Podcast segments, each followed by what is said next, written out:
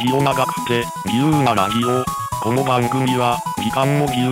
寝る人も自由、話す内容も自由。とにかく自由をモットーにしたラジオ番組です。さて、今回はどんな話が飛び出すのでしょうか。皆さんこんにちはラジオ長くて自由なラジオキャミーです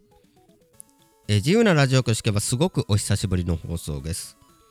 え今回の放送は、えー僕の番組「気まぐれしゃべり部」でちらっと触れていたことについてお話ししたいと思います、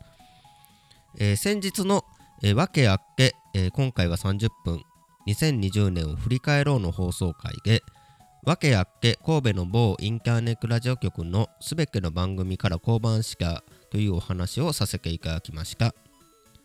ここではあまり深く話しませんでしたが今回はその事実をお話ししようと思います。今回、えー僕が、えーお話ししか内容ですね、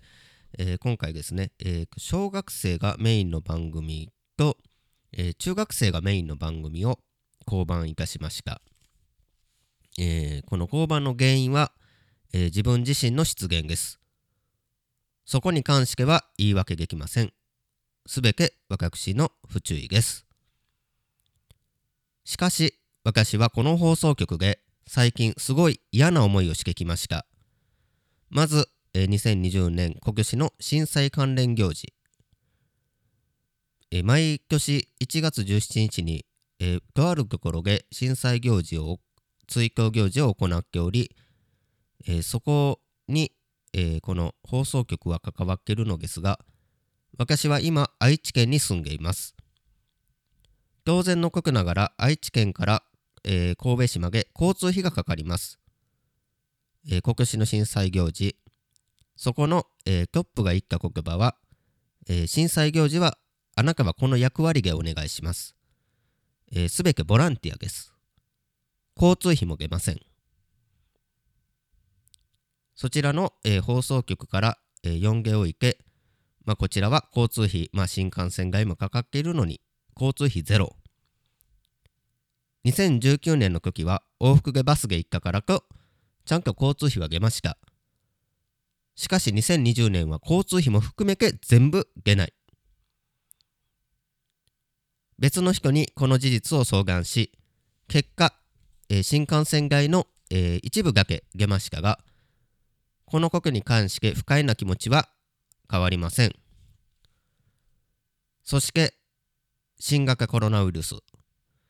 そのせいでスタジオでの収録ができなくなりましたこれは2020年3月の出来事でした神戸に行く予定は前々から計画していましたし、えーこの番組以外で、まあ、スタジオを使いたいと交渉いたしました。しかしながら、えー結果は NG でした。その当時、新型コロナウイルスの感染者数、今は東京が一番多いですが、その時多かったのが北海道、その次が愛知県でした。その時、この、えートップの人から言われた一言が、あなたが愛知県からやってきてコロナをまき散らされたらこちらとしても困るので。とてもこの言葉には腹がけしかったし、悔しい思いをしました。多文化共生、少数の意見に耳を傾ける。このように言っている放送局が差別的な発言をして許されるのか。今思い返しても非常に腹が立ちます。そして2020年4月の放送この小学生のがメインの番組と中学生がメインの番組はリモートで収録しましたそしてこちら側で全て編集し時間通りに収めカンパケをし納品したところ音が切れているところは編集すると言われ一方的に編集されてしまいましたもちろんインターネットですから音が切れてしまうのは当たり前です。回線の状況にもよります。それを見越して、無音にならないように、こちらとしても、BGM をかけ、無音にならないように努力してきました。そのことを、使えけも、著作権はうちがから、忘れないでください。この被告で駆けつけられました。こちらからメールで、こちらの気持ちを踏みにじった。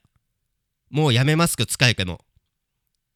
あなたの気持ちを踏みにじったということは深く私が受け止めますと。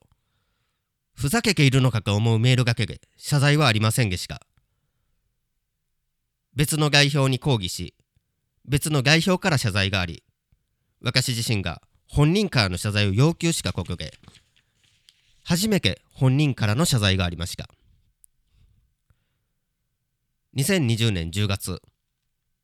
半年ぶりに収録で神戸のスタジオに行きました。さすがに何か被告があるだろうと思っていた私が浅はかでした。この件について何もなく、コロナをまき散らされから困るという発言は、それは運営側がシャットアウトしたから仕方ない。シャットアウトしたらこのような差別的な発言をしてもいいのでしょうか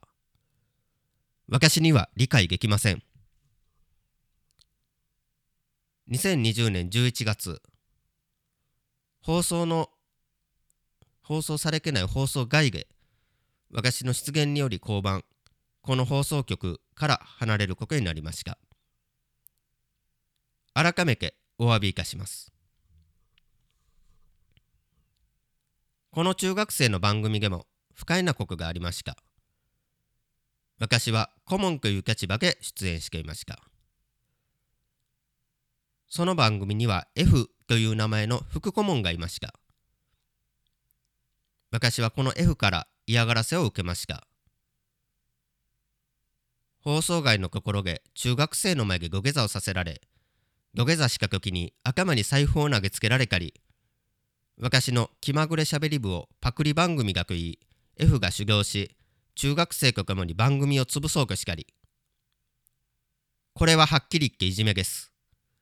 これを上眼で済まそうとしています。この F のことについて、F を知っている女性の友人に相談しました。すると数年前、この女性は F と一切会ったことがないのにもかかわらず、不快なダイレクトメールが F から送られ、怖かったこのことでした。本当に許せません。今回、神戸の方を離れたことでもう関わりはなくなります。しかし、一方的に私がけが悪者扱いは納得できません。失言は許されない内容です。プライバシーやいろんな問題があるので内容は伏せますが、中学生がきっかけであったこと、このことだけはお伝えしておきます。聞いていただきありがとうございました。皆様、良い新年をお迎えください。ありがとうございました。今回も自由なラジオはここまで。次回はどんな展開になるのか。次回の更新をお楽しみに。この番組はラジオ長くての制作でお送りしました。